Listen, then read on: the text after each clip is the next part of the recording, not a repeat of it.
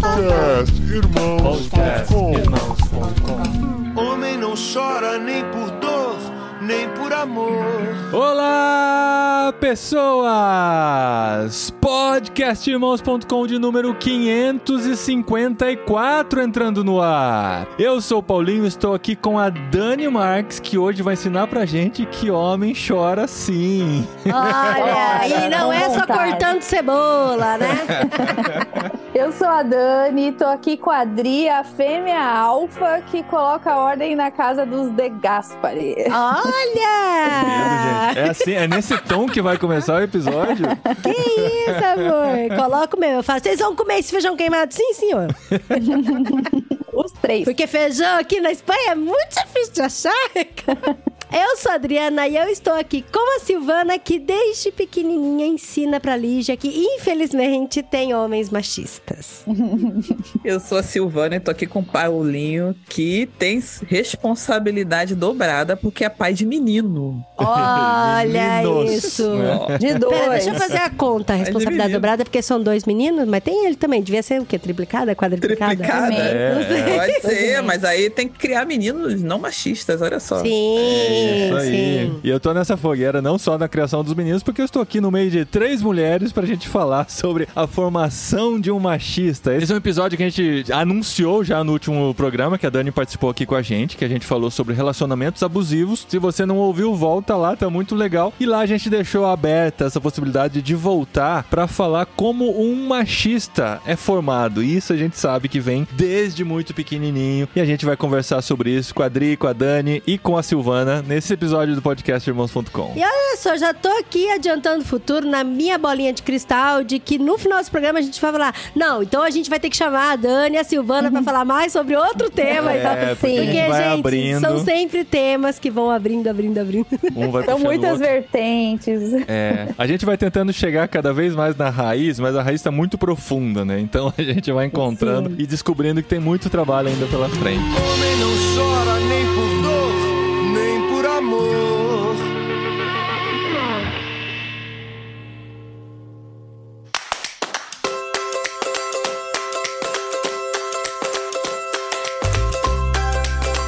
Legal que vocês toparam estar aqui com a gente. Esse é um tema delicado, um tema complexo, mas um tema muito presente, né? A gente vê isso nas pautas diárias. Quando a gente acha que a, a humanidade está evoluindo, a gente vê uma nova notícia que denota, que demonstra que isso não é bem do jeito que a gente imagina, né? Tem muita gente ainda com pensamentos machistas e muita gente passando isso para a próxima geração, né? Nós, como pais, temos essa responsabilidade. Se vemos um problema, a gente quer que os nossos filhos sejam melhores, né? A gente sempre quer que os nossos filhos Sim, sejam sim. melhores que nós. E é muito curioso, assim, são umas coisinhas, né? A gente sabe falar inglês muito antes dos nossos filhos. E hoje a gente já percebe eles, num- tipo, chegando num nível à nossa frente. A gente fala, meu, anteontem eu tava ensinando o que é vermelho em inglês pra você, agora você já tá ensinando a gente, né? E na vida é assim também. É gostoso quando a gente vê nossos filhos até ensinando a gente algumas coisas diferentes das quais a gente foi criado, a gente cresceu no meio daquilo e tal. Então tem muitos comportamentos do dia a dia que nós já percebemos nossos filhos com uma mentalidade, mentalidade diferente mesmo. Às vezes a gente tem que lutar com a nossa mentalidade. Sim, sim. Porque a gente fala, não, isso é errado, eu não posso ter esse comportamento. Porque o nosso primeiro impulso é falar, isso tá errado. É. E aí a gente fala, não, calma, mas é porque isso já veio desde É. da nossa cabeça, assim, de antigamente. E aí a gente vê nossos filhos já tomando a atitude certa, porque simplesmente eles já aprenderam a caminhar nesse sentido, eles não precisam ficar pensando assim, nossa, eu não posso fazer isso que é errado, eu tenho que buscar esse caminho. Não, eles já estão aprendendo um pouquinho mais disso e a gente vê essa evolução, né? Mas, por outro lado, eu confesso que assim, que a gente sempre fala, né, isso no podcast, que o podcast é, é sempre muito a vida do que a gente tá vivendo, né, nesse momento, a fase. E a gente tem dois meninos em casa, um de 10, um de 12, e a gente mora aqui na Europa e, e eu percebo que tem muitos comportamentos que realmente são diferentes do brasileiro, mas nem por isso deixa de ser comportamento do ser humano, né? E aí algumas coisas eu fico fico, eu sempre falei desse tipo aqui pro meu filho. Será que isso é bom pra ele? Será que eu não tô fomentando alguma coisa que seria ruim, sabe? Assim, no coração. E aí eu viro e volto e me pego assim. E aí eu ficava, nossa, a gente precisava fazer aquele programa com a Dani, né? Sobre a formação do machista, porque eu não quero ser, né? É, e você pegou a pessoa certa aqui, porque adoro esse tema. adoro, adoro. Eu não quero ter isso na minha consciência. Tá na hora, Paulinho, de gravar um podcast. É, né? exatamente. Então, Quando a gente começa a pensar muito sobre um tema, a gente fala, a gente precisa gravar sobre isso, porque se a gente tem dúvidas a esse respeito, ou se a gente tá trabalhando nesse sentido, a gente quer passar isso para as outras pessoas também, para que as outras pessoas reflitam sobre isso e trabalhem melhor nessa próxima geração. E quando eu digo, né, claro, não preciso nem justificar, mas quando eu falo que eles são, em algumas atitudes são melhores que nós, não quer dizer que eles são perfeitos, nós temos filhos perfeitos, a gente tá todo dia trabalhando e tentando direcioná-los no melhor caminho. Mas uma coisa interessante a se falar sobre isso é que assim, quando eu penso, né, sobre o que eu estou ensinando para os meus filhos, muitas vezes eu vou colocar em, em xeque a criação que eu tive também ou o meio em que eu estive e vou avaliar, ó, isso foi legal que me foi ensinado, isso não foi tão legal. Eu posso mudar nesse sentido, eu posso mudar naquele. Mas tem muitas pessoas que acham que tomar esse tipo de atitude ou passar desse jeito para os filhos pode ser um desrespeito com as nossas raízes, um desrespeito com nossos antepassados. Ah, porque meu avô sempre fez assim, ele sempre tomou essa atitude,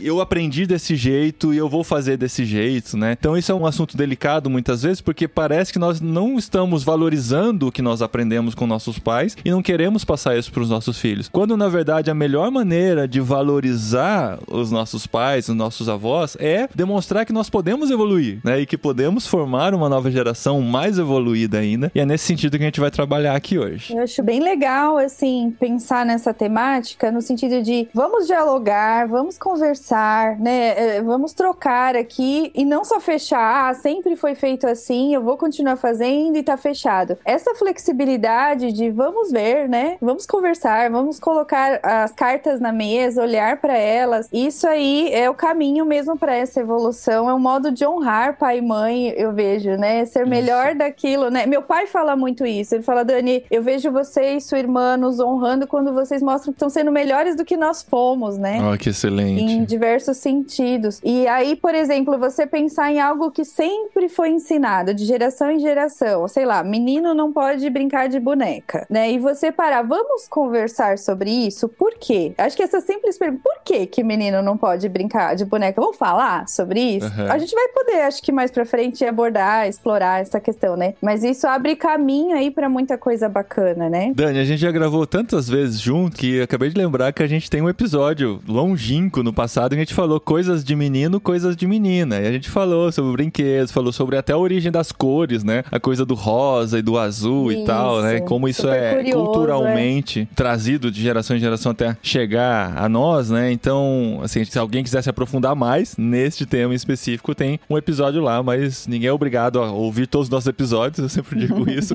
Deveria ser, mas não é. Mas estamos aqui para voltar, às vezes, a alguns temas, porque estão dentro do que a gente está discutindo por aqui, né? Eu acho que quando a gente para pra conversar, até mesmo entre nós dois, e depois quando a gente vai passar pros filhos, a gente não só tá honrando mesmo a questão de educação, mas também mostrando que os nossos pais, nossos avós são seres humanos. Então eles não são detentores da verdade, eles não são infalíveis, não têm o método perfeito, não são robôs, são pessoas e são seres humanos. Então muitas vezes a gente fala, né? Não, eu sei que isso foi diferente, mas assim, agora é de outra forma. Porque o ser humano, ele muda, muda mesmo. Inclusive, até assim, muito tempo atrás eu falei que eu não ia deixar os meninos ler Harry Potter e assistir Harry Potter. Hoje eles não só leram uma vez, né? Várias vezes. Então a gente tem essa, acho que, sei lá, um pouco de vergonha ou preguiça mesmo de parar pra pensar e analisar alguns valores que recebemos pra não mudar, sabe? Um pouco de medo mesmo de mudar e, e ser responsável por aquela mudança, né? E aceitar que a nossa cabeça evolui mesmo, que a gente pode pensar diferente do que a gente pensava alguns anos atrás. Esse exemplo do Harry Potter é uma coisa, mas vão ter coisas que a gente disse no passado no podcast, nesses 17 anos de podcast, que se eu reouvir hoje, talvez eu não pense mais exatamente desse jeito, né? As coisas evoluíram. E a sociedade evolui, né? A Adri falando até de Harry Potter, né? A gente tá lendo pro próximo literário Harry Potter. E a gente percebe nesse livro que foi escrito, acho que no final dos anos 90, né? No primeiro livro, como existem algumas referências ao ao corpo humano de forma pejorativa, né? Ele chama a, a J.K. Rowling se refere ao menino como parecia um porquinho, fala que tem fotos em cima da lareira que parecia uma bola de praia de chapéu e tal. Tem muitas referências ao menino gordinho, né? Que era o primo lá do. Mas a do gente Harry dá risada porque ele é muito cruel, o menino, por isso. É. Mas Aí você errado, é. Ah, Aí você vê assim, hoje já não encaixa mais na, É. na sociedade de hoje esse tipo de comentário, esse tipo de brincadeira. E assim, é coisa de 20, 25 anos anos, depois. sim. E hoje as pessoas já não aceitam um livro novo que for lançado com esse tipo de argumento. Não, o Friends já não é aceito, né? É, o Friends já tá super desatualizado. As piadas que tem lá, tem muita coisa que hoje não faz sentido, né? Eu lembro que tem um- uma cena da Mônica que brinca muito com o cabelo armado dela e tal, né? Fala, Nossa, hoje, né, esse tipo de coisa não é mais aceito na cultura pop, né? Então a gente tem que entender que a sociedade evolui, nós evoluímos e a gente tem o direito, tem o dever, na verdade, de pensar diferente e entender os problemas e principalmente a dor do outro, né? E você parar pra pensar, né? Um dia alguém parou e perguntou: Ei, o marido tem autorização pra bater na esposa? Vamos pensar sobre isso? Porque até um certo momento da nossa história foi aceitável, isso era normal, tava tudo bem, né? Sei lá, o marido decidir se divorciar da esposa porque, bem no passado, né? ah, Ela não cozinha bem, então isso é motivo pra mandar ela embora e tá tudo bem, né? E ninguém parar pra pensar e pra questionar. Ou de repente, por que, que mulheres não votam ou não têm voz? Ou não podem trabalhar, né? Sem autorização do... trabalhar sem autorização do Exato, marido. não muito tempo atrás no Brasil isso era realidade. Era realidade. E assim, eu imagino que nessa época, era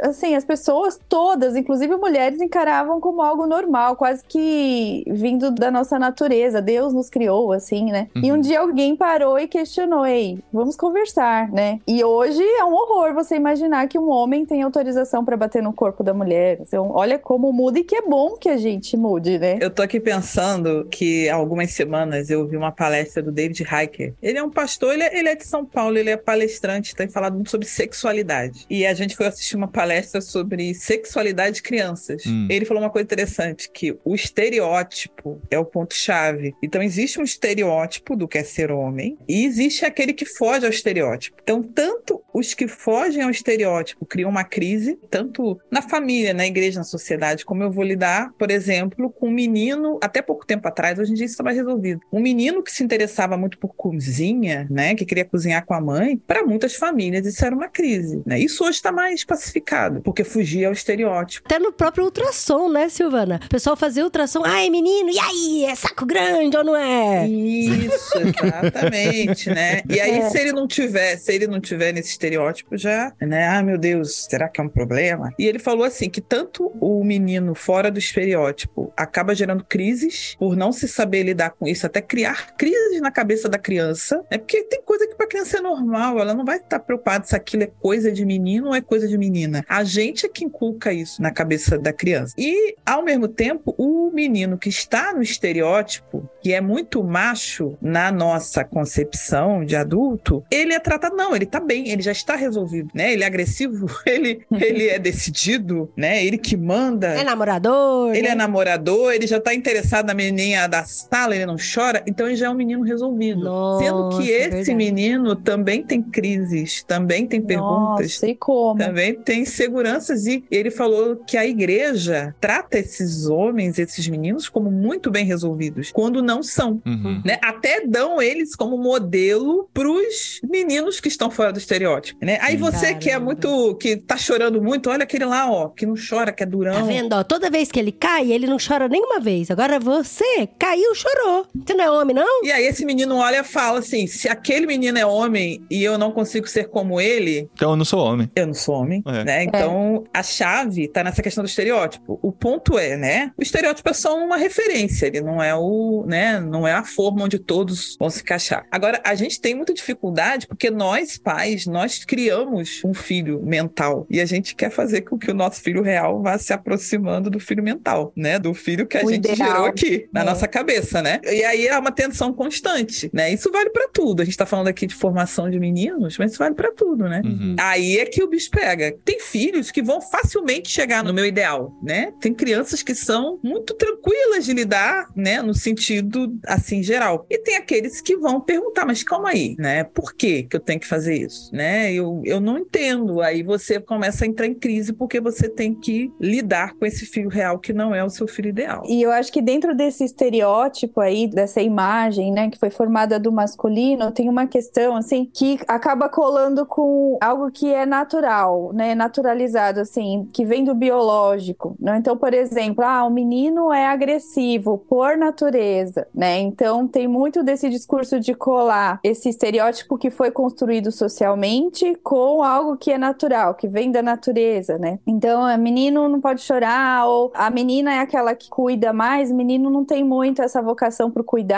e tudo mais, né? Ou essa a insaciedade sexual é natural e tudo isso, esses discursos que vão naturalizando aquilo que na verdade foi construído socialmente, que não é natural do menino. Ser agressivo não é algo, né, criado ali no cérebro do menino por Deus, então ele vai nascer e ser agressivo por natureza. Ele pode ser estimulado e desenvolver esse perfil ou não, depende daquilo que o ambiente vai oferecer para ele, né? E é muito doido esse negócio do estereótipo. Eu tava ouvindo a Silvana falar e agora também a Dani, de como a sociedade legitima tudo que a gente vê que é ruim por se tratar como natural. Igual você falou aí da questão da agressividade e tal, e até mesmo com escolhas de profissão, sabe? Eu lembro quando eu sou farmacêutica, né? E eu lembro quando eu tava fazendo faculdade de farmácia e passava na frente da gente o curso de enfermagem. E aí tinha um menino junto, né? E todo mundo do meu grupo ficava tirando sarro, porque tipo farmacêutico homem é OK, mas enfermeiro homem é contra a natureza de cuidar do ser humano. E gente, eu não sou tão velha assim, eu tenho 40 anos, isso não faz muito tempo, sabe, da minha época de faculdade. Se você for ver, né, a enfermagem, psicologia, pedagogia, cursos relacionados à estética, que são todas áreas de trabalho relacionadas ao cuidado, você vai entrar nessas salas em universidade até hoje, é predominantemente de mulher, porque dentro do estereótipo do feminino está o cuidado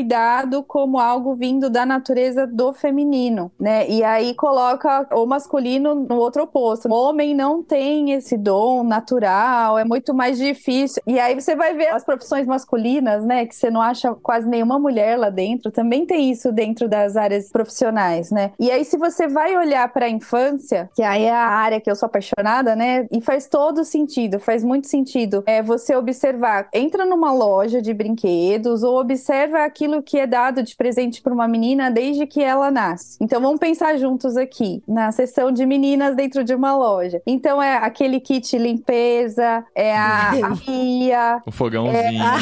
a o vassourinha. a vassourinha, as bonecas. Eu já ganhei uma vassourinha rodinho quando era pequena. Ah, aham, eu também. Kit estética, maquiagem, coisa de cabelo, são todos brinquedos relacionados ao cuidado, ao ficar na casa e ao cuidar. Nossa, eu lembrei que eu tinha, quando criança, um rodinho e uma vassourinha. Acho que era a minha Aí. mãe. A minha mãe querendo ensinar A sua mãe a limpar a rebelde casa desde pequena.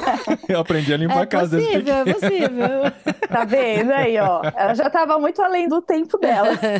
E aí, quando você vai olhar para os brinquedos do menino, eles estão muito distantes do cuidado, assim. É sempre uma caçamba, né? Um carrinho de fricção. Gente, por exemplo, eu tinha o meu rodinho, mas eu amava mesmo. Era brincar com o carrinho amarelo de fricção do meu irmão, que batia na parede e transformava em outro carrinho. Era Ele super amassava, legal. não era que ele é, amassa- ele amassava. E aí você é a menina que saía do estereótipo, né? Você É. era que soltava pipa.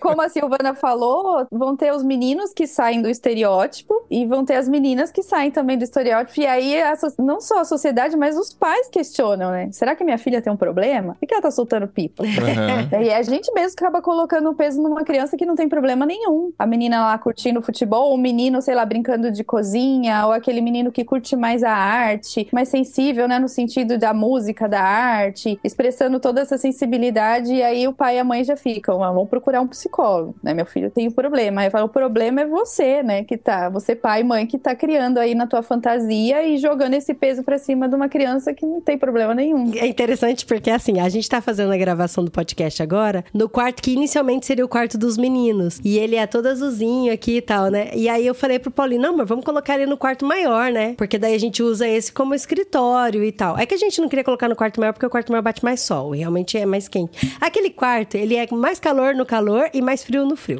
Mas a gente resolve e ele é grande, espaçoso. E o quarto é roxo, é todinho roxo, É rosa. lilás, na verdade. Lilás. Ele é lilás e tem cortina Rosa. rosa, lilás, roxo, esses tons assim, sabe? Aí a gente nem falou nada. Eu, Paulinho, a gente colocou os meninos lá, a gente trouxe os quadrinhos deles, né, do Brasil. Um quadro do Santos, outro quadro do Darth Vader. e colocamos lá e tal. E eles sentaram. E nunca, eles Nunca nunca, consegue, né? Nunca Nunca pediram pra comentaram pra pintar. pintar. pra- Se bem que eles são tão, assim, desencanados com essas coisas São assim, bem de resolvidos, estética, são bem sabe? resolvidos.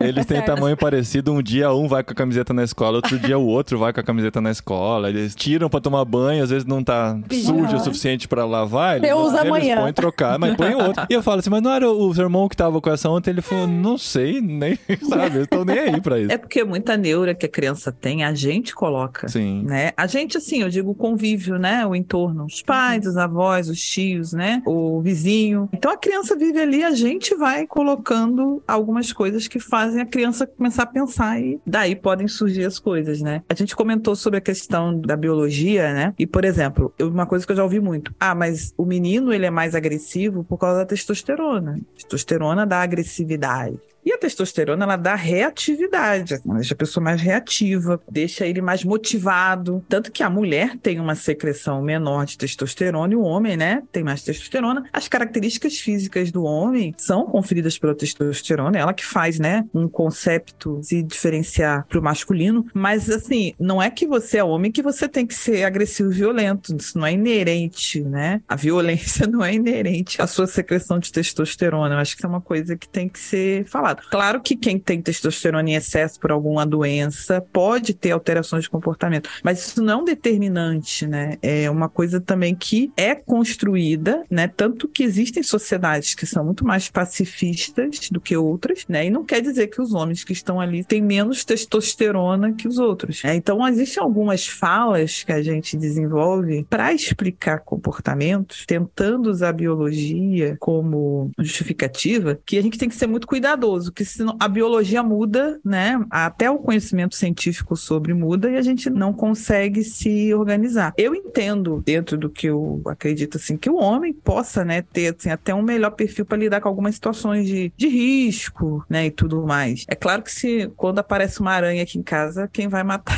é meu marido, entendeu? Eu faço, Mas isso Pega, depende vai- também. vai resolver. Eu já vi casais que o homem é o que tem a baratofobia e a mulher é que é obrigada É ir que lá vai e atrás. matar. Agora o problema é eu querer jogar isso tudo numa base, porque eu viro pro menino, como você falou, que vai ter Aham. baratofobia, e ele vai começar a questionar o quão homem ele é por conta disso, Uhum. né? Então a gente tem que tomar Tem cuidado. que matar barata, menino. É, não, não, homem, não transformar o menino normal em alguém cheio de neuras. Tanto por um lado extremamente machista, tóxico, como a gente gosta de dizer, opressor, tanto por um lado que se questiona até se é homem ou não. Uhum. né? Então a gente não é que tudo é normal, mas a gente tem que ter muito cuidado como a gente vai lidar, inclusive, com as crises que os meninos têm, É. com as suas, né, diferentes peculiaridades. aí. Ah, Só um adendo sobre agressividade, uma coisa muito bacana que eu aprendi dentro da psicologia foi diferenciar a energia agressiva de agressividade, que é- foi algo que a Sil falou, né? A gente tem essa energia agressiva que é inata, né, que vem no biológico até para nos colocar em movimento em diversas situações, sei lá, até o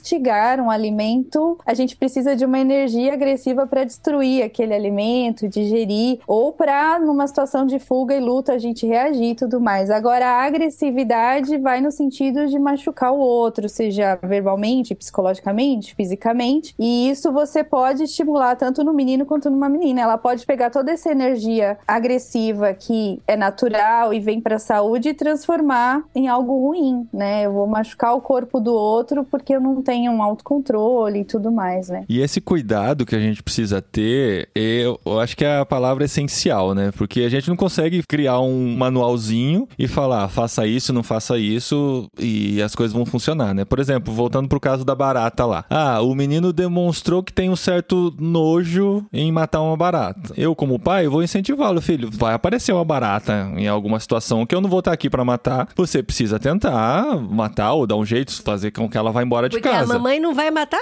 mesmo. É. Agora assim, falar. aí o cuidado é assim, todo mundo tem nojo de barata, vai ninguém vai falar assim, ó, eu amo matar barata, não vejo a hora de aparecer uma barata em casa que eu quero dar uma chinelada nela. É, todo mundo vai ter nojo. Meu Deus. eu O verão tá chegando, quando amor. eu tenho que matar barata, eu sinto nojo também, é normal. Só que assim, eu tenho que enfrentar isso, eu preciso enfrentar isso, eu consegui enfrentar isso. Só que vão ter situações de pessoas que têm a fobia de fato. E a fobia é algo que vai além do que você consegue dizer assim, não, é só pensar, ir lá e ter vontade, força de vontade que você vai lá, consegue e faz. Então assim, o cuidado é sentir assim, o que é limitação de fato, o que é algo que pode ser trabalhado. Senão a gente vai cair no argumento de que não, o homem é assim, tem que ser assim, é isso que a gente tem que trabalhar, ele não pode fazer isso, ele tem que fazer isso, né? Então esse é um cuidado que a gente tem que ter. Ou então, ah, deixa o menino, deixa o menino, ele tem medo. E, na verdade, ele não tem, sabe? Por causa daquilo que você falou, né, amor? Tem nojo, todo mundo tem nojo, tem que identificar, né? Porque a gente, como pais, a gente tem que incentivar os nossos filhos a destravar os medos dele também, né? A vencer seus e a gente, pequenos e a gente desafios. aqui uma frase máxima assim em casa é que só existe coragem porque tem medo. Então ter medo é normal, é super normal, todo mundo tem medo de alguma coisa. Agora você conseguir enfrentar e aí depende, né, igual a gente falou questão de fobia, né, que aí ultrapassa todos os limites. É, eu acho que o saudável tá em não colar isso ao masculino ou ao feminino, né? Pra, Exato. tanto para menino quanto para menina, o medo tá ali presente e é bacana você incentivar que ele consiga superar seus medos em frente, né?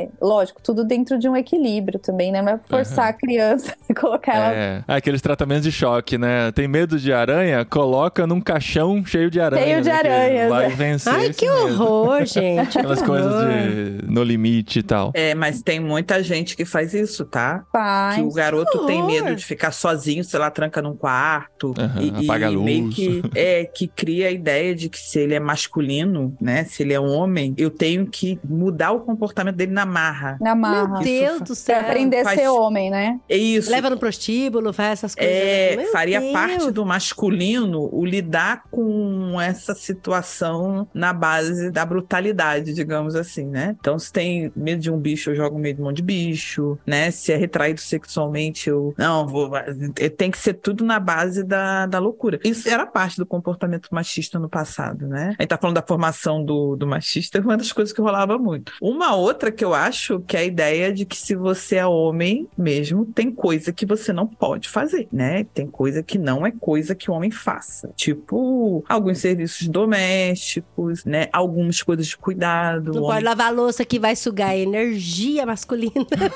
É, você vai ser menos homem por lavar a louça. Gente, eu vi isso, eu fiquei rindo muito. Socorro. Porque aqui em Sim. casa quem lava a louça é o meu marido. Eu falei, não conta pra ninguém, não achar que você é menos homem. E agora eu tô contando no podcast, meu Deus. Ele chamou. A, a minha filha chama de masculinidade frágil, né? Se fala muito Isso. isso, né? Masculinidade Nossa, frágil. tão frágil que não posso lavar uma louça que eu vou deixar de ser homem. Meu Deus. É. Outra falácia também que existe, gente. As mulheres cuidam mais, mas não quer dizer que as mulheres sejam mais dadas ao cuidado em todos os cenários. Eu tenho pacientes cujos cuidadores principais são homens, por motivo muito simples, né? Filho único que não casou. Né? Porque quando o filho único casa, vocês sabem que a cuidadora é a nora, né? Em geral.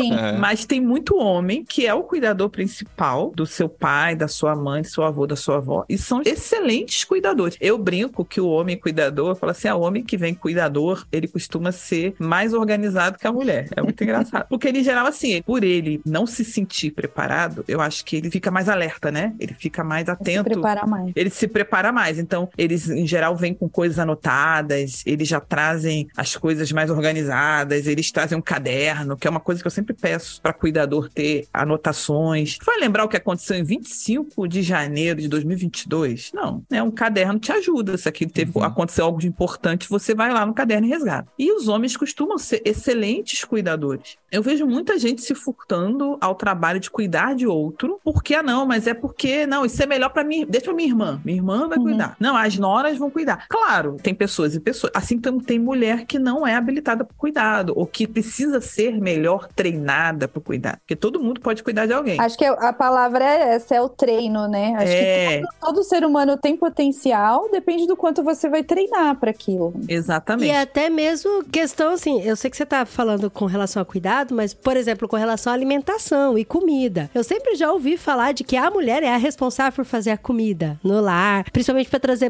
balanceamento nutritivo pra toda a família e tal. E aí eu lembro quando eu tava assistindo Gilmore Girls e a Lorelai, ela não cozinha, ela não cozinha. E na época, a primeira vez que eu assisti, eu fiquei tão chocada. Falei, nossa, uma mulher que não cozinha, que coisa bizarra, né? Porque eu sempre via minha mãe cozinhando, minhas tias cozinhando tudo. E agora que eu revi a série, eu falei, não, mas é ok, eu tenho uma vizinha aqui que ela não cozinha. Ela não cozinha. Gente, vocês têm noção que tem casas aqui na Espanha que não tem fogão? Não tem fogão. Tem É. gente Ah, que é? não cozinha. É. Ou não cozinha, ou eles. é, é, a gente vai. Eu já falei isso no outro episódio. A gente vai conhecendo mais da nossa cultura brasileira quando a gente conhece outra cultura, né? A gente descobre que, assim, a gente foi criado numa cultura em que todos os pratos são cozidos. Todos os pratos vão ao fogo. Aqui não, eles aprendem a comer muita coisa curada, muita coisa conservada em azeite, em Sim, vinagre. eles fazem muitas conservas. É. Muito pão que você já compra pronto, sabe? Muita Nossa. salada É, fria. é muito louco. Aí tem muita gente que não cozinha, não cozinha. Nem Ou come cozinha. fora, porque às vezes é mais barato comer fora do que perder tempo preparando um Cozinhando, alimento. É muito cultural, né? Cultura. Sim, eu lembro quando eu era adolescente e fazia parte da minha igreja de Campo Grande e uma moça lá, ela casou. E eu lembro que foi tão curioso que eu fui visitar a casa dela e tinha só um fogãozinho de duas bocas, aquele fogão elétrico, sabe? Só com duas boquinhas. Acampamento, assim. aham. É, então, aí eu fiquei, eu achei tão esquisito. Daí ela falou: não, é porque eu não cozinho. Uhum. E aí meu marido gosta porque ele prefere tomar leite quente desse fogãozinho do que do micro-ondas. Ah. E eu lembro que aquilo me chocou muito forte. Assim, o pensamento de Adriana de, sei lá, 18 anos, adolescente de 18 anos, eu pensei, falei, gente, esse casamento não vai durar, porque a mulher que não cozinha pro marido, como que vai durar o casamento? e, gente, eu já pensei assim, olha só. É, ainda bem que as pessoas mudam, né? E, a- e ela tá casada e feliz até hoje, sabe? Sem cozinhar. Você vê como essa questão do estereótipo, assim, do cuidado ligado ao feminino. Então, de repente, você vê uma mulher que não entra nesse estereótipo. Ela não, sei lá, não gosta de cozinhar, não curte limpar a casa. E aí, o olhar da sociedade, ela não é uma boa mulher. Ela não é uma boa esposa. Já cai nisso, né? E tem todos os comentários que vêm que às vezes a gente nem percebe, assim, de gente de fora. Não sei se vocês já passaram por isso. Nossa, Dani, mas o Felipe tá desleixado, hein? E essa Ai, camiseta ele tá? demais! É, né? Do Paulinho tá com a camiseta cuidando amassada. dele. Nossa, Adri, a camiseta do Paulinho tá amassada. Ou tá muito Ele magro, tá doente, Dani, o que, que você tá fazendo? Não tá cozinhando direito? E aí joga sobre o nosso ombro a responsabilidade do cuidado de um outro adulto que tem capacidade de cuidar da própria barba, da própria roupa. Assim, é tão bizarro. O corte de cabelo do meu marido. É a minha responsabilidade. Não, não é, gente. Ele vai lá na cabeleireira. Achei que você ia falar, é minha. dicas. Não, Fiquei com eu medo. dou, eu a dou pausa dicas. dramática dela me deu medo. Não, eu dou dicas, eu dou dicas, eu posso dar dicas. Mas Sim. assim, eu posso até ajudá-lo, pode acontecer. Mas não que isso seja meu compromisso. Que eu acho que o problema é quando a gente começa a dizer assim: não, você não pode fazer tal coisa porque tal coisa não é do masculino. Você não pode fazer tal coisa porque é do feminino. Uma coisa que ajuda, né, os meninos, eu acho, numa situação dessa, ele aprender que sim, ele pode cuidar de alguém, né? Ele pode tomar conta de outro ser humano dentro das capacidades dele, pode aprender sobre isso e que isso não vai fazê-lo, né, ser homem. Pelo contrário, né? Eu conheço mulheres que saem de casa, o bebê fica com o pai porque tá dormindo, o bebê acorda, volta correndo porque, né, o caos vai ser instalado porque o homem não sabe lidar com aquela criança. sabe né? lidar. E se ele precisar trocar fralda, meu Deus, socorro. Então, hoje está mudando, porque a, a nova geração já entendeu, a maioria, ainda tem exceções, que não dá para a mulher cuidar da criança sozinha. Mas você ainda tem algumas coisas que as pessoas dizem, não, mas, é, né, alguns cenários, não, mas eu não vou, isso eu não, me, não vou fazer isso, né? Porque eu não fui criado assim, porque a minha mãe não. Então, quando a gente está criando, né, uma criança, a gente tem que tomar muito cuidado com o que a gente está inculcando na cabeça, Uhum. porque vai estar com 40 e 50 anos e aquilo que você imprimiu na infância vai fazer diferença. Eu estava ouvindo o, o Daniel Becker, ele é um médico, é, ele é Uhum. pediatra, pediatra integral. Eu tenho citado aí, todo mundo falou assim: ah, eu conheço essa gente. Por acaso, eu acho que ele foi meu professor e me deu aula, mas eu não me lembro exatamente do que ele falou. mas eu estava ouvindo ele com o Drauzio Varela e ele falou uma coisa interessante: que o fator de risco modificável para agravos de saúde na espécie humana mais importante é traumas tóxicos na infância. Então ele falou que Uau, cigarro, álcool, alimentação ruim, né, consumo de sal, consumo de gordura. Ah, vamos melhorar, né? Vamos botar fazer atividade física, sedentarismo. Ele Falou, você quer mudar um fator de risco? Criação da criança, formação da criança, né? Traumas tóxicos na criança. A infância brasileira é extremamente violenta. Tanto sofrendo violência como vivendo em ambientes violentos, normalização da violência. A gente quer fazer um Brasil melhor, quer fazer um mundo melhor, quer melhorar a sociedade. Vamos cuidar para que a infância não seja tão violentada, né, em todos os sentidos. E parte entra essa questão. A gente diz para a criança que violência em certos cenários é aceitável, que está tudo bem. Isso vai ter repercussões futuras, né? Isso vai fazer diferença, né? Aí alguém fala assim: "Não, mas aí você vai criar uma criança que não tem resiliência, uma criança mole, né, que não aguenta nada, esses adolescentes aí que qualquer coisa está em crise, né? Então é uma responsabilidade muito grande dos pais e de todos os que cuidam da formação da criança, dos professores na escola, dos avós que muitas vezes ficam com a criança em determinado período de tempo,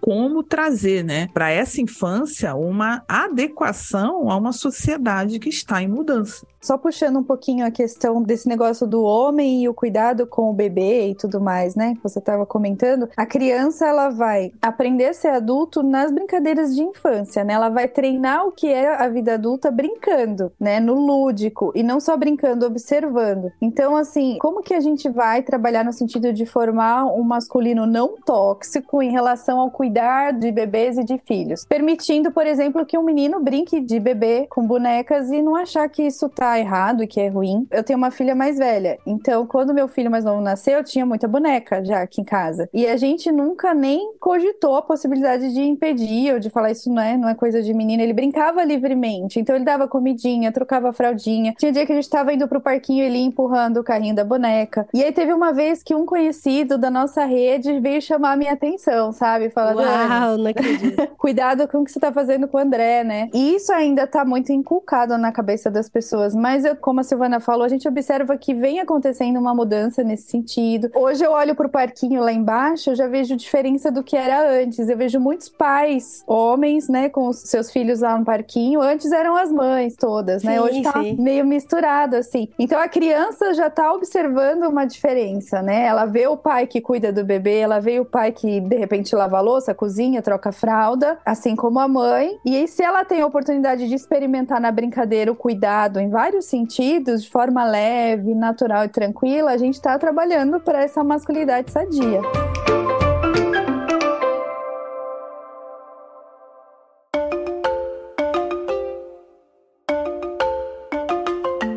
Acho que a gente tem que trabalhar as diferenças também, né? Porque assim, quando a gente fala do machismo e da masculinidade tóxica, a gente também tem que levar em conta que o homem e a mulher, eles são diferentes, né? Tem toda a sua carga hormonal diferente, massa muscular, peso. Eu nunca esqueço que uma vez eu tava falando com os meus filhos na escolinha de futebol deles. Eles eram bem pequenininhos, acho que tinha 5 e 7 anos, alguma coisa assim, né? E, gente, os meninos que eles gostam de dar soquinho. O tempo todo, eles gostam de ficar dando soquinho na gente, de brincadeira. O Paulinho também. E o Paulinho catava os moleques, jogava na cama e dava surra de travesseiro neles. Agora eu faço com a cachorrinha.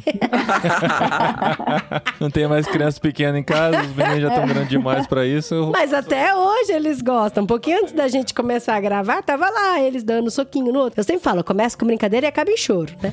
É, então, como toda mãe. mãe, né? Como toda mãe fala. E aí eu lembro que o meu pequenininho chegou e deu um soquinho assim em mim, né? E fiz, ai, filho, né? Aí eu falei pra ele, ele, ai, mamãe, doeu? Ele falou assim, ai, mamãe, eu já tô ficando forte. Eu falei, já, já tá ficando forte. E ele, eu acho que eu vou ser muito mais forte que você. Eu falei, não, eu, eu não acho, eu tenho certeza. Você vai ser mais forte que eu, porque você é homem, sua estrutura muscular é diferente da mamãe, seus hormônios, tudo de você é diferente da mamãe. Então você realmente vai ser mais forte. Então por isso que você não pode sair dando soquinho na mamãe já desde pequenininho, sabe? E fui explicando pra ele. Aí eu lembro que tinha algumas mães junto e, a- aí, aí teve uma mãe que ficou muito brava. Ela falou pra mim: "Você não- esse tipo de coisa você não pode falar pro teu filho que você tá criando um machista. Como que você tá falando pra ele que você é mais fraca que ele? Que mulher é forte, sim. Você não pode ficar falando essas coisas que você vai inculcando na cabeça do seu filho que ele é mais forte que você e que ele sempre vai ser mais forte que você. E não só isso, que ele é mais forte que qualquer outra mulher. E aí eu lembro que eu fiquei, uau, será? Sabe? Será que eu tô criando um machistinha falando esse tipo de coisa? É, porque quando a gente fala isso, né, de que a gente não pode ficar dizendo que é coisa de homem, que é coisa de mulher, né? Mas por outro lado, a gente, eu quero ensinar meus filhos filhos a tratarem bem uma mulher. E como que eu ensino isso? Tratando bem a minha esposa e tratando bem outras mulheres que ele vê com quem eu tenho alguma interação. E você sempre É. falou pra eles, né? Não, lutinha com a mamãe, não. Quando você fala de força, tem que tomar cuidado, né? Porque a força física entre homens e mulheres é diferente. Isso aí é dados estatísticos. Ah, mas se você pegar a fulana que faz crossfit, gente, mas ela é a média da população, né?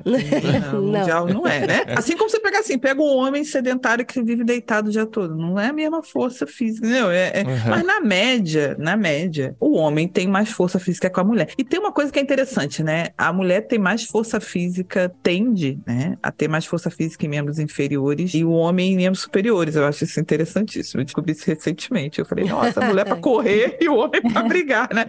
Então, existem certas diferenças. E quando a gente está em ambientes de desafio, a gente vê que essas diferenças acabam, pela forma como a gente, enquanto humanidade, se organizou, se expressando, né? Tem uma guerra, ninguém pensa assim, ah, vamos dar umas armas para as mulheres, vamos colocá-las ali, as crianças ficam em tal lugar, e os homens, a gente vai fazer um bingo de que. Não, é, os homens ficam para a guerra, a mulher vaza, né? Vamos retirar as mulheres das crianças. Então, existe uma forma de dividir o funcionamento. O que não pode, é que eu acho, é, primeiro, né, achar que todo mundo tem que se enquadrar no estereótipo obrigatoriamente dessa forma meio não refletida, né? E também, assim, deixar as pessoas mal preparadas para situações adversas. Por exemplo, questão da cozinha, né? Eu sempre falo, todo mundo tem que saber fazer o mínimo na cozinha. Tem gente que vai ser gourmet, né? Que vai ter, inclusive, cozinhas extremamente Vai usar noz moscada na comida, né? é, vai ter fuê 1, fuê 2, fuê 3, porque esse é mais pra Clara e aquele é mais pra. Bol. É, bol, ah, porque eu tenho um bol, né? É, Porque o bolo. Uma eu tigela, faço... né? É, não, porque Bolo. eu faço, mas eu, eu gosto de pão de ló, meu, meu bolo é pão de ló. Tem gente que fala que ah, eu faço miojo com salsicha. Aí Mas, assim, eu fica bom, assim, né? Você tá descrevendo meus dois filhos, sabe? O André é o gourmet e a Raquel é come o Olha que aí. tem, até a ração do cachorro. Mas aí, pensa bem, ô Dani, eles vão pra faculdade em algum momento. Aí vai em outra cidade. Aí chega lá, ah, tem que se virar na cozinha. Virar o básico, tem que né? saber, tem que saber o mínimo. Ah, mas ele vai pedir comida, gente. Nem todo lugar você vai ter. E se a gente tá passando pressuposto que vai ter internet, que não vai ter uma guerra mundial, que, que não- situações adversas, todo mundo tem que saber se virar. Aqui a gente divide bem, assim, as tarefas todas, né? É um combinado nosso, assim, ó, eu sempre falo, somos um time e a gente vai trabalhar junto aqui pra manter essa casa em ordem. Então, o André e a Raquel, os dois sabem é, lavar a roupa na máquina, estender a roupa. Só que aí a gente vai percebendo que, por exemplo, o André curte, tem prazer em pegar uma receita elaborada e sozinho ele faz. Ontem cheguei e tinha um brownie aqui, ele fez Uau. sozinho à tarde. E a Raquel, ela vai ser aquela que vai esperar até o último minuto pra ver se alguém vai fazer alguma coisa e entregar pra ela, e pode ser qualquer coisa. Mas eles estão sendo ensinados, assim, a sobreviver ela vai conseguir onde Aham. ela estiver. É, faz parte, ainda mais nessa realidade nossa que a gente vive, né? Que os filhos, assim, antigamente o filho ficava na casa da mãe, a mãe dando a comida na mão, e quando casava, quem ia dar comida na mão era a esposa. Não lavava nem o garfo, não tirava nem o prato da mesa, né?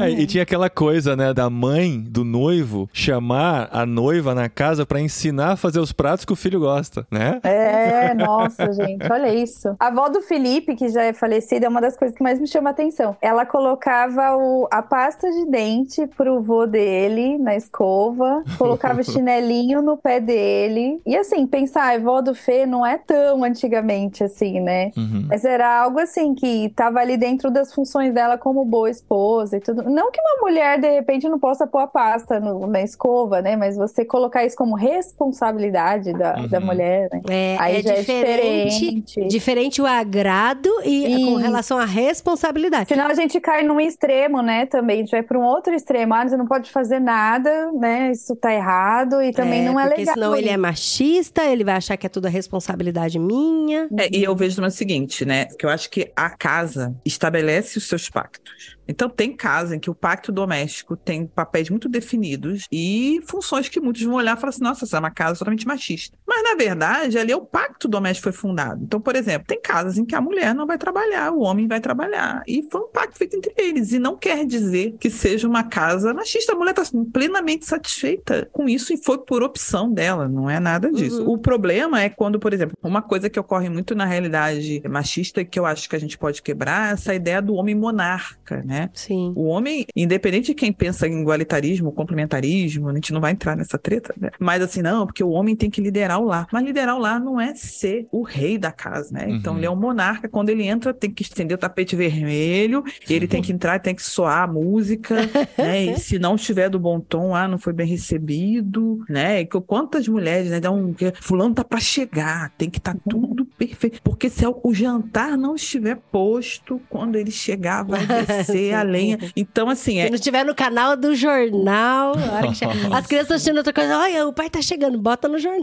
é, A roupa lavadinha, passadinha, esperando por ele, né? É, e o que que acontece? Muitos meninos são criados nessa realidade e quando se deparam com a vida real, que na vida real, para a maioria esmagadora da população brasileira, ou eu acredito no Ocidente, ou nos falantes de língua portuguesa, quem está ouvindo esse podcast está enquadrado aí em 95% dos casos, o salário do homem não sustenta a casa. Vai ter gente que vai ter sustento se descer de padrão, entendeu? Viver num padrão inferior ao padrão que talvez seus pais viviam. Por conta de um achatamento econômico mesmo. São poucas as pessoas que podem se dar o luxo de os dois trabalham, mas a mulher trabalha por hobby. São poucos, né? É, Na maioria das vezes, o salário não subiu proporcional à inflação, às perdas né, dos planos econômicos e tudo mais. Então, está numa realidade que a maioria das casas precisa que os dois trabalhem para que ela tenha um sustento mínimo. Então, o menino é criado numa realidade em que ele aprende que ah, se você não é capaz de reproduzir esse modelo, de que você vai trabalhar, você vai trazer 100% sustento e vai ter que bancar a sua mulher, né? Bancar a sua esposa. E você precisa fazer. Aí ele, aí ele vai para, né, estuda, obtém uma profissão, começa a trabalhar, aí ele nota que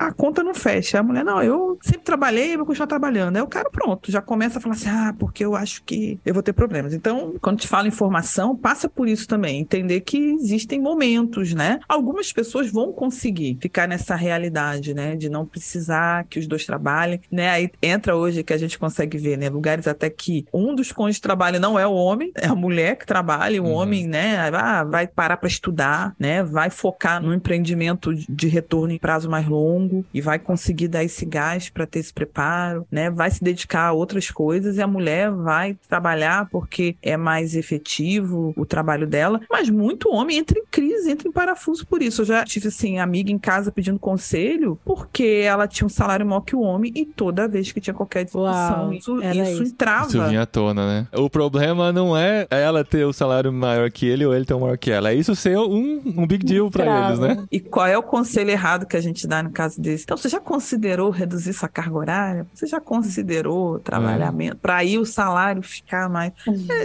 eu já pensei assim, gente, no passado. Graças a Deus, Jesus me salvou, mas.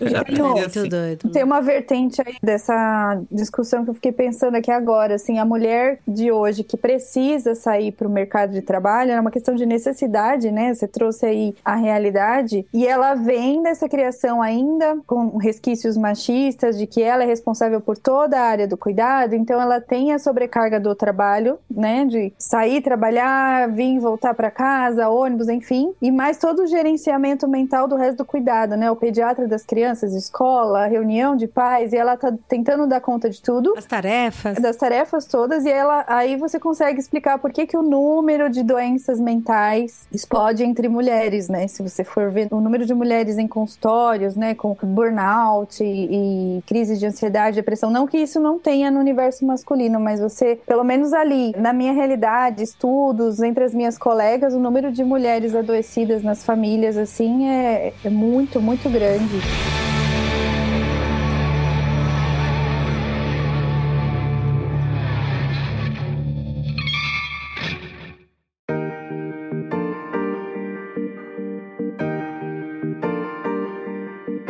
Será que a gente consegue listar aquela coisinha assim, né? Vamos fazer um resuminho, uma listinha pra pessoa que chegou até aqui e quer saber o que, que eu tenho que evitar na criação dos meus filhos pra que eu ajude ele a crescer como um homem mais consciente, um homem que não seja levado ou inculcado pelo machismo já desde pequeno, né? A gente já falou de algumas coisas aqui que dá pra relistar, né? Das mais óbvias que a gente tem conversado, que não é óbvia pra tanta gente, né? Mas a coisa de que o menino não pode chorar e o que leva ele ele a segurar muito das suas emoções. Depois vai ter que tratar na terapia com a Dani, depois de adulto, porque durante a infância toda não pôde chorar, não pôde extravasar, sendo que as emoções são parte do nosso funcionamento e a gente precisa lidar com elas de alguma maneira. E se a gente não consegue lidar, a gente vai ter problemas com isso no futuro. É, que mais que a gente pode colocar aqui como estereótipos que a gente tem que evitar ou falas que a gente tem que evitar na criação dos nossos filhos? Acho que a gente falou um pouco aqui sobre a questão da agressividade, né? Do ser homem, você precisa ser agressivo, né? E está Uhum. muito também relacionado ali nos conteúdos de mídias, de filmes, né? Que a criança assiste, as brincadeiras, os brinquedos, né? Tem muito disso. O menino é estimulado a, a usar arminha, a usar espada, né? Então a agressividade está muito, né? Vinculada ao masculino, o machucar o corpo do outro, enfim. A questão da repressão das emoções que você acabou de falar, assim, acho que só complementando o que você trouxe, é o chorar, né, é o equivalente ao fazer xixi e fazer cocô. É uma necessidade do nosso organismo, né, no momento de, de dor, de angústia, sofrimento, sei lá, até alegria. O nosso organismo pede o choro, né, e Uhum. você reprimir isso na infância é você criar uma bomba relógio ali dentro. É. Porque é similar você proibir teu filho de fazer cocô na hora que ele quer fazer cocô, né? Não vai sair do jeito certo por um momento, depois vai, de algum jeito vai sair. Mas você tá querendo dizer que toda criança, o bebê, acho que é meio que normal, assim, mas depois de certa idade, se a criança não chora, ela está reprimindo esse sentimento, essa emoção, ou pode ser que ela realmente não precise chorar naquelas situações? Eu acho que tem as duas coisas, não tem muita regra, assim. Acho que tem É. momento que ele não tá chorando porque não precisa mesmo. E dependendo do ambiente que ele cresceu, talvez o que ele ouviu durante o crescimento, ele vai entender que precisa não chorar ou guardar, ou não externalizar emoções, às vezes nem chorando, mas não falando, ó, eu tô triste. Dizendo o que tá sentindo, porque isso é sinal de fraqueza, sabe? Homem, homem não expõe sentimentos. E é muito característico você ver numa roda de meninos adolescentes, Paulinho deve dizer melhor que conviveu, né? É, não é muito normal você encontrar meninos falando sobre o que tá sentindo numa roda, né? Não. Menina não, a menina fala, Ah, ah, o tempo todo, é né? também. tudo e mais um pouco, né? Não, não. Eu acho que assim, né? De novo, a gente evoluiu e hoje é mais normal isso acontecer conversando com amigos adultos, né? Principalmente entre cristãos. Você tá num pequeno grupo, alguma coisa assim, aquele ambiente mais seguro em que você pode se abrir, isso pode acontecer mais, mas que realmente na adolescência, eu não tinha abertura nenhuma no meu grupo de amigos pra falar dos meus sentimentos, né? E isso podia denotar muitas coisas que eu não queria denotar naquela situação, né? É, então. E aí, essa questão de o menino vai aprendendo a não falar sobre o que sente, porque é sinal de fraqueza, a não chorar quando tem vontade de chorar, porque é sinal de fraqueza, e vai aprendendo que ser homem é ser agressivo. Então, no momento de raiva, você precisa agredir para mostrar sua força, sua masculinidade. Então, que, que a gente tá criando? A gente cria uma bomba relógio. Na hora do nervoso, o menino vai crescendo, toda aquela raiva, aquela angústia, tudo que não ficou resolvido tá preso ali dentro e vai sair de algum jeito torto. No geral, sai em forma de agressão, seja física, verbal e tudo mais, né? Isso explica muito o comportamento. Você vê os casos de violência, assassinato e tudo mais, o, o número de homens e mulheres que estão envolvidos, né? O número de homens envolvidos em situações de violência é muito maior, né? E outra coisa, né? O homem é ensinado a só pedir ajuda em último do último caso. Tem aquele caso bem esquete, batida de, né? A família está procurando um endereço, um local, né? Aí o homem está em dúvida sobre o endereço, a mulher o tempo todo. Ah, pergunta pra alguém, pede uma informação. Isso antes do Google Maps era bem comum, né? O homem, não, eu sei chegar lá, eu sei chegar. Tá todo perdido, mas eu sei chegar. Então aquela ideia de que se você é homem, você não vai ficar em dúvida. Você não pode demonstrar dúvida. Você tem que estar sempre com a razão e sempre com a certeza, né? E você só vai perguntar se for algo muito pontual, né? Eu brinco que eu falo que homens e mulheres perguntam de forma diferente, né? Em geral, o, homem, ele vai contar toda uma história pro amigo e no final ele vai pedir um conselho prático, né? E a mulher, ela vai contar tudo que aconteceu e no final ela quer o acolhimento, né? Ah, obrigada. Só que a confirmação de que ela tá certa. Ai, foi tão bom, amiga. Foi tão bom conversar com você. Nossa, eu desabafei. Ai, tava precisando falar isso, né?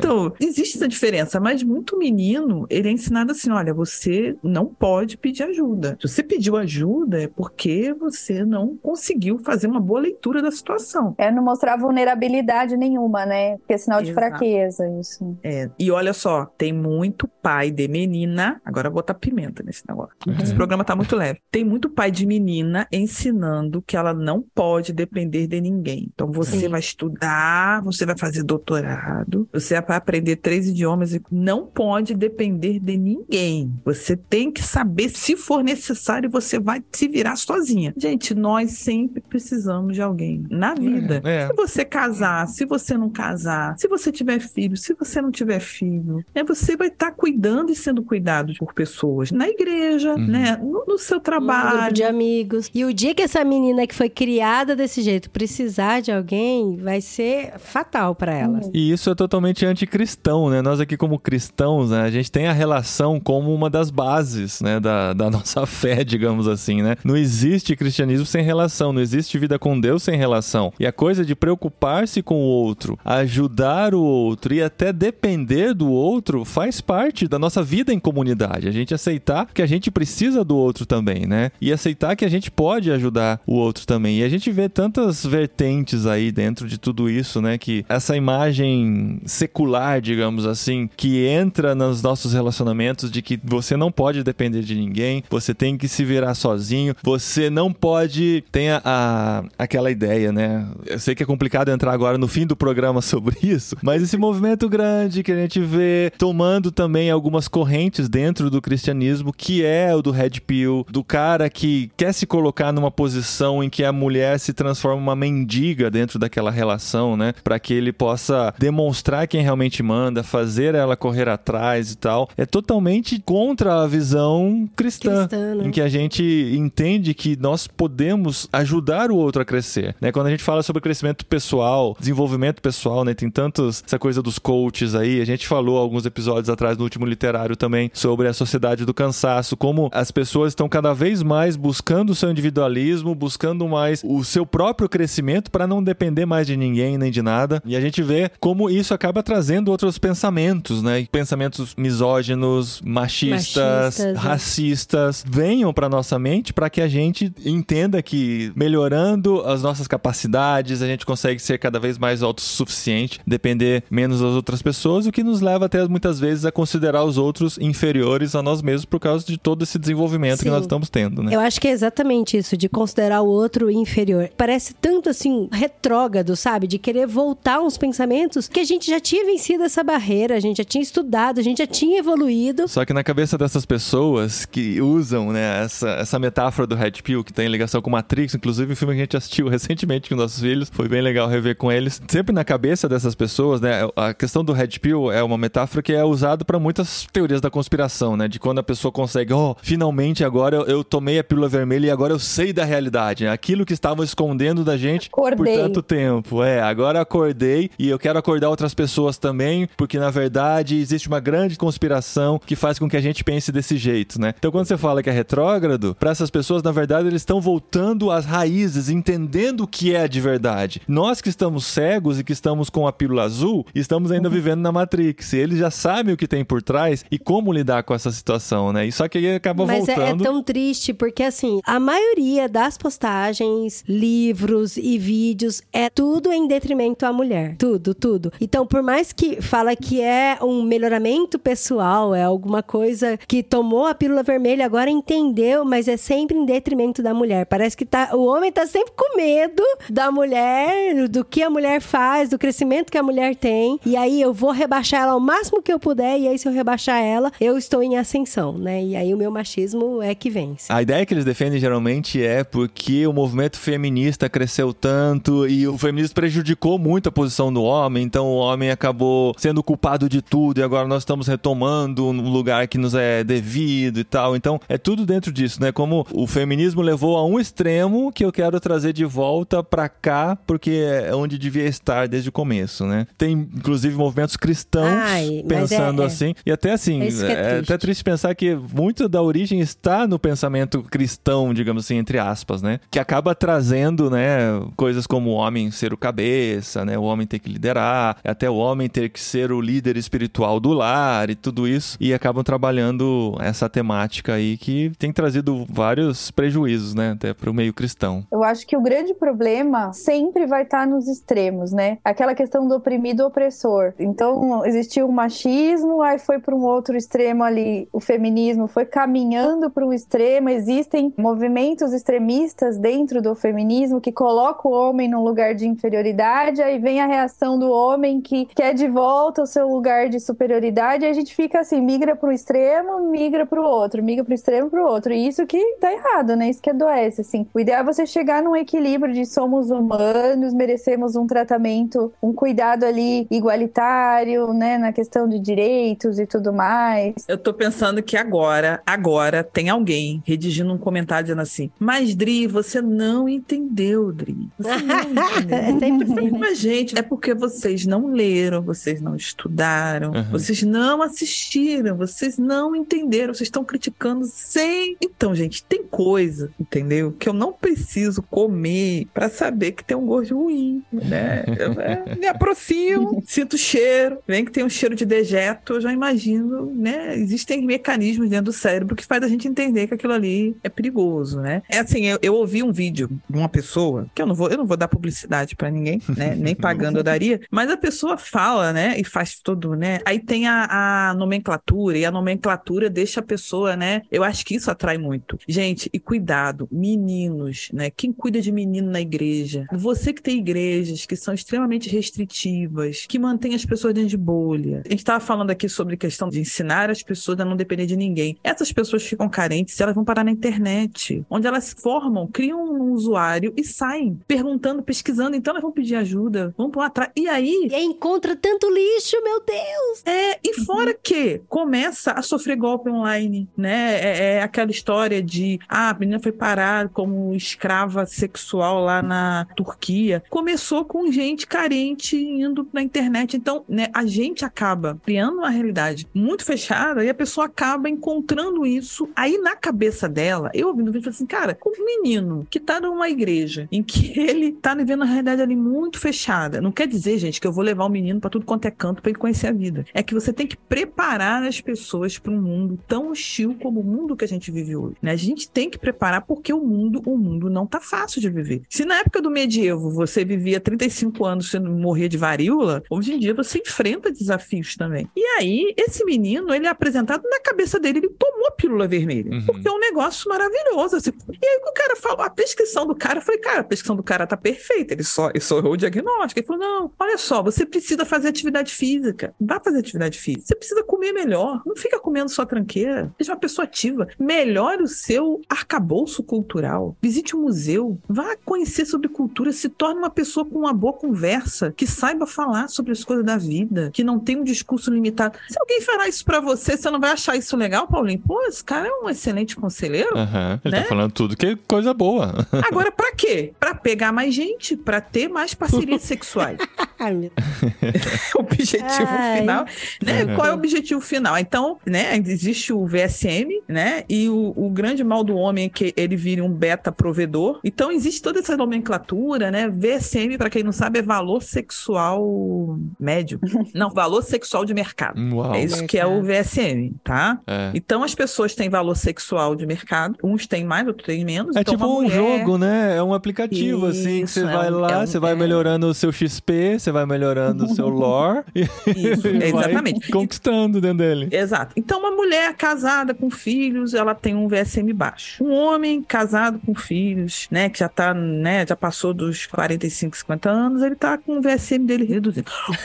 um empresário de sucesso solteiro, ele tem um VSM alto. É essa a ideia. Então, você Ai. hierarquiza as pessoas, atribui valor a elas. E o seu objetivo é ter um maior número de parcerias sexuais até certa idade, para você acumular o máximo de VSM que você puder. E aí, quando você quiser uma parceria sexual, você pode não querer, mas se quiser uma parceria sexual para tempo prolongado, você poder, por ter um valor alto, então seu valor é, é baseado nisso, você poder ter mais opções de escolha. E no final das contas é o seguinte, eles falam que o maior poder do homem é o poder de poder ir embora. Ou seja, você tá num relacionamento estável, você tá casado, você tá com, né, uma esposa, é você poder dizer assim, eu posso ir embora. Por quê? Porque o seu VSM é alto. Uhum. Então, gente, como eu encaixo Cristo nisso? Eu fiquei pensando. Pois assim, é. Né? Que como é que eu absurdo, encaixo? né? Absurdo. Aí a pessoa vai dizer que não entendi. Não, cara, desculpa. Quem não entendeu O foi que, que falta entender, né, gente? É. Aí eu fiquei pensando essa questão relacionada à infância, né? Como que a gente inculca na cabeça dos meninos que o masculino também está vinculado ao número de mulheres que você consome e o poder do seu pênis, né? O quanto ele funciona, quantas vezes por semana e tudo mais, né? E isso é inculcado na cabeça dos meninos desde que nascem, né? A Adri acho que comentou, não lembro se antes da gente apertar a gravação aqui, Do- assim, viu que é menino. ultrassom, né? Nossa, olha o sacão dele, olha o pintão que ele. Desculpa, vocês colocam a pia aí. Olha o pintão que ele tem, não sei o quê. E aí o menininho vai ouvindo que o valor dele tá ali no É tamanho, tamanho, do né? pênis e o quanto aquele pênis funciona. Vai ser pegador, né? Vai ser É. pegador. Já nasce com o VSM alto, hein, Silvano? É. Então, começa a contar desde a infância que aí soma mais pontos, né? e, e aí, aquela perguntinha básica: e quantas namoradinhas você já tem? Né? Você já coloca no plural, né? O menino já vai ouvindo que ele tem a possibilidade de ter mais de uma. E aí você não ouve isso sendo falado da menina, né? Quantos namoradinhos você tem? Porque isso seria, né, ser galinha, né? Mas o menino, tudo bem. Então, vai colando ali também nesse estereótipo do masculino essa questão do quanto o meu órgão sexual funciona, né? Quanto mais funcionar, mais homem eu sou. E quantas mulheres eu já peguei. Enquanto isso, a gente vai colocando a mulher nesse lugar de consumo. A menina muito cedo aprende que a menina precisa ser desejada pelo seu físico. Aí você vê lá as dançarinas do Faustão, né? Que nem um monte de frango rodando na, na, na padaria ali.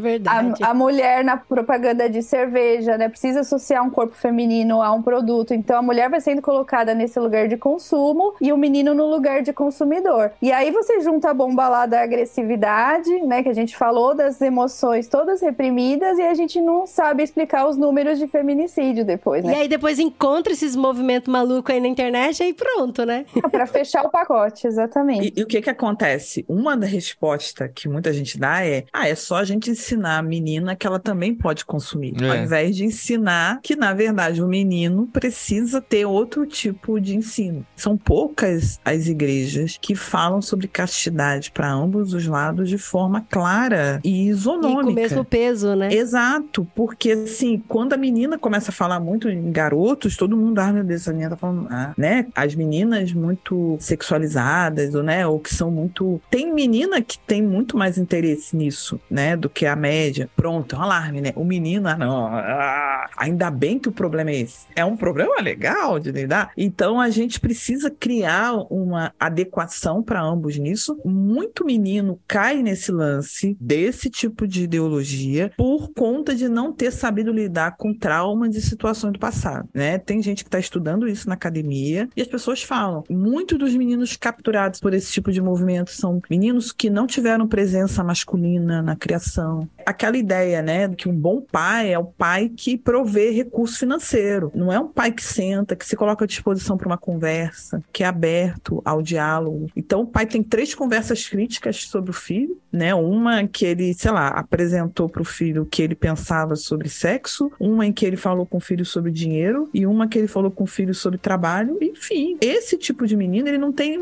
Que, que exemplo de pai ele tem? O que, que é ser homem para ele? Ele tá naquela confusão, aí ele abre a internet e o que, que aparece? Né? Gente fazendo podcast de hora em que o cara aparece bem asseado, né? Bem barbeado, com uma, Uma uma- um vídeo maravilhoso. Sabe o que eu mais acho interessante desses caras que vão pro podcast falar de Red Pill? É que ele dá uma opinião machista, aí ele fala assim, ó, parece machismo. Aí eu falo assim, tá, se ele não parece machismo, ele vai dizer que não é, né? E vai explicar por quê. Aí ele fala assim, parece machismo. Mas é isso que eu penso. Aí você fala assim, ué, E é cara, machismo. é machismo. O mundo, o mundo é esse lugar hostil que tem um monte de coisa doida. Não é novidade. O problema é estar na igreja. É Efésios 5. É o Paulo falando assim: vocês, lavados e remidos pelo sangue de Cristo, quantas coisas aí dentro, gente, como é que pode? Eu acho que esse é o problema. O Vitor Fontana fez um vídeo falando sobre Red Pill e um monte de gente nos comentários falando assim: cara, eu acho que tem um adolescente lá da igreja que eu lidero que tá nesse negócio aí, porque ele falou algumas frases clichês eu ouvi da boca dele. Então, Uau. nós temos pessoas nas igrejas e que bom que elas estão nas igrejas, né? Porque Sim. tem chance de serem evangelizadas, de, né, de conhecerem a Jesus, mas nós precisamos conversar sobre isso porque Cristo veio, fez o trabalho dele, redimiu a galera, né, deixou o Espírito Santo, mas parece que a gente acha que não foi suficiente. E a gente tem que tomar muito cuidado, porque por enquanto é uma coisa periférica, né? Ah, tem um podcast engraçadinho, tem um canal ali com mil seguidores, que é não sei o que lá, pio e não sei o que lá, cristão. Uhum. Mas daqui a pouco tem um líder, né? Sim. Tem um pastor. Tem uns pastores aí que falam coisas extremamente, né, machistas, misóginas, Uhum. né? E que não, não, gente, mas é, é a forma dele pensar, ele é livre pra isso. Uhum. Então, cara, ele não é livre não, cara. Assim como eu não acho que a mulher seja livre pra fazer o que ela quiser, porque ela Uhum. tem que ser livre pra fazer o que Cristo quer. Eu sou livre pra ser o que eu quiser, não, eu não sou. Não, porque se você interfere ou fere o outro, você não é livre, né? Você não pode Exato, sair falando eu- o que É, quer. você não é livre pra machucar o outro, né? É. É, eu sou livre para ser cativo a Cristo, né? E o homem também deve ser livre para ser cativo a Cristo. Então, se alguém tá te ensinando que você é livre para fazer o que você quiser, não. E outra coisa, tudo que coloca hierarquia de ser humano tá errado, né? Que um ser humano Uhum. vale mais que o outro. Botou valor no ser humano, tá errado. Tá então, eu não errado. preciso, eu não preciso assim, ah, mas eu vou estudar isso, porque eu tô em dúvida se é bom ou se não é. Assim, se você quer melhoramento pessoal, vai no consultório do geriatra, ele vai te falar sobre fazer atividade física, sobre comer direito, entendeu? Você querer advogar em causa própria. Se o teu problema é que você quer melhorar como pessoa, procure um médico, um terapeuta físico, um psicólogo de terapia, vai conversar com o seu pastor, né? Tantas formas, né? Academia, caminhada. Vai melhorar estilo de vida. Mas é, gente, é porque tem gente que não ouviu o básico. Que tá carente disso. Tem meninos que não têm referência, ou as referências são muito ruins, né? Estão em ambientes muito. Aí tem contato com uma coisa dessa, meu Deus, explodiu minha cabeça, ele falou que eu tenho que malhar, né? Então a gente precisa também, como igreja, para se defender desse tipo de coisa. Eu falo isso para quem lida com meninos e quem lida com meninas. A gente precisa estudar, a gente precisa se capacitar, porque as armas do mundo são armas pesadas, né? As armas são pesadas. Eu tava numa conferência um tempo desse, aí veio uma pessoa falar assim: a universidade acabou com a vida do meu filho. A universidade destruiu a vida do meu filho. Entrou naquela tal de universidade, acabou com. Não, não foi a universidade. Foi o mau preparo que você deu. Sim, exatamente. É, Assim, eu sei que eu tô falando isso, assim, eu tenho telhado de vidro, que eu tenho uma filha. Isso é brabo. Aham. Mas nós precisamos preparar melhor nossas crianças. Nós, pais, nós, mães, nós, igreja, Uhum. líderes de jovens, de adolescentes. Então, o filho vai pra universidade, o teu adolescente tá indo pra universidade, fala assim: olha só, vai chegar lá, você vai ver isso, você vai ter aquilo, vai ter aquilo outro. Procura essa organização aqui que é cristã, mas não é maluca, porque pode ter uma organização cristã e maluca É, dentro também. é, hoje em dia É tudo dá mais- depende do que tá sendo construído em casa, né? Porque senão tudo Exato. pode virar perigo. Harry Potter vira perigo, a série, a TV. Uhum. A mulher vira o perigo, né? É, a mulher. Aí ele pode até não ter acesso ali na tua bolha, mas ele sair um pouquinho da bolha, ele vai acessar aquilo lá fora, né? Então é uma questão do que você construiu, né? Na relação com ele ali e tudo mais. É, e aquilo pode realmente inspirar o cabeção. Então tem o garoto que era super menino da igreja, tocava no louvor toda semana. Ele foi fazer um estágio e voltou maluco, né? Voltou totalmente. Ué, o que aconteceu? Ah, foi o estágio. Não, ele passou por uma série de crises pessoais ali. Tem muita gente que vai e vem e não acontece nada. Então você tem que, inclusive, identificar. Esse menino tem maturidade suficiente para fazer um curso universitário fora de casa, né? Ou ele é um menino que na primeira oportunidade vão levar ele para tomar cerveja, consumir droga, e ele vai. Ele é alguém que talvez não possa morar sozinho, se ele for morar fora. Ah, Silvana, mas aí você tá querendo. Mas, gente, tem gente que tem estrutura, tem gente que não tem, né? Tem gente que você pode mandar pro intercâmbio aos 17 anos pro exterior, tem gente que tem condição. Então, cabe a você também saber medir, aconselhar isso e lidar com isso, né? E é construir um senso crítico, né? Desde a infância, assim, vamos avaliar essa situação. Quais são as escolhas, consequências, né? E construindo isso com os nossos filhos, né? Seja menino ou menina. E sabe, a gente tá falando aqui de uma, uma geração, uma realidade extremamente sexualizada, com hormônios à flor da pele, e quando a gente fala sobre essa ideia, né, de, de red pills e tal, o cara que vai querer se relacionar com muitas mulheres e tal, e escolher e deixar elas pastarem na mão deles, aí por diante. Mas a gente vê uma geração também surgindo e sendo detectada que não tá afim de relacionamento, que não tá afim até de relações sexuais, não se interessa, não busca e tal. Mas, só pra cumprir a profecia da Dri, esse é um tema pra outro Ah, tema episódio. pra outro episódio, isso é verdade. Só pra eu sempre ficar com essa sensação de pendência, de estar devendo alguma coisa pros nossos ouvintes. Coloca a gente em movimento. Mas é por isso que tá em 500 e poucos programas, né? Esse é o segredo. Eu sempre tô devendo alguma É o coisa. segredo. É o segredo.